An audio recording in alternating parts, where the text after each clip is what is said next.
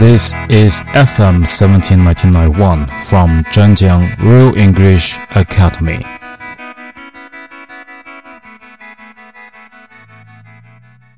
Hello everyone, this is Guy from Zhenjiang Real English Academy. Now it's story time. The Berenstain Bears all aboard.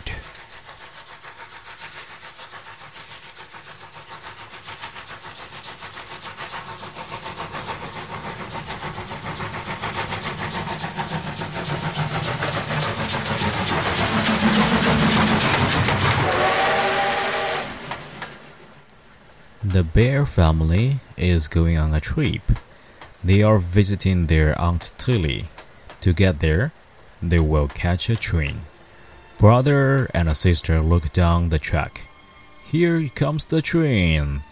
Hoo hoo! Goes the whistle.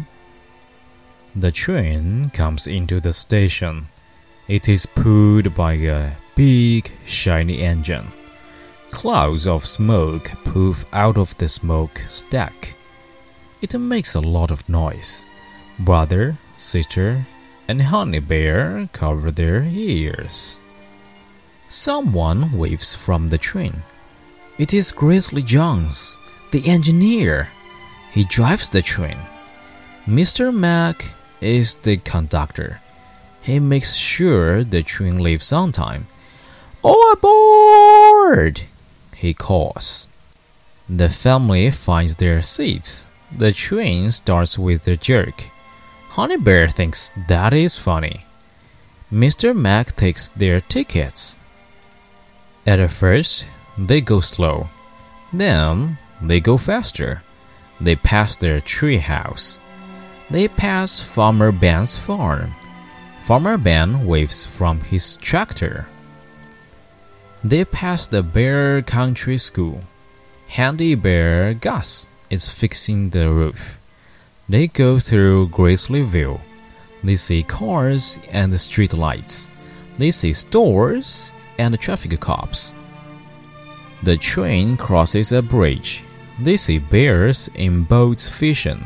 They see bears working on the railroad. They go through a tunnel. The train climbs into the mountains. They pass bears skiing and climbing. The train goes down in a valley. They see mountain goats and a deer. The cubs get tired of looking out the window. Mr. Mac asks if they want to visit the engine. Grizzly Jones is driving. His helper throws coal on the fire to make the train go. Grizzly lets them blow the whistle. Goes the whistle. Would you like to drive the train? asks Grizzly Jones. Would they ever? The cops take turns in the driver's seat. A freight train comes along. At the end, there is a red caboose. It is like a little house on wheels. The train's conductor lives there. He waves as they go past. The cubs go back to their seats. They are getting hungry. Mama has a lunch basket. The bears eat as the train rolls on. Soon, the train slows down. They pull into a station.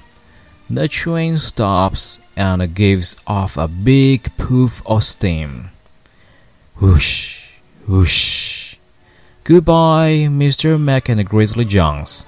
The cops enjoyed their ride on the train.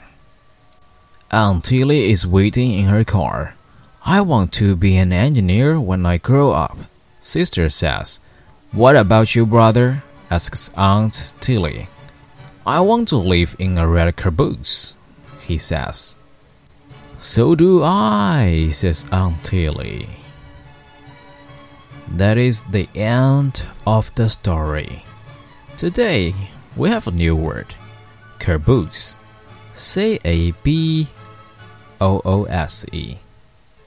So, what is a caboose? C A B O O S E. Caboose is a car on a freight train for use of the train crew. usually the last car on the train. Do you know how to explain it in Chinese? 嗯，乘务员，列车厢。Okay, this is Guy from Royal English Academy. Thank you for listening. See you next time. Bye bye.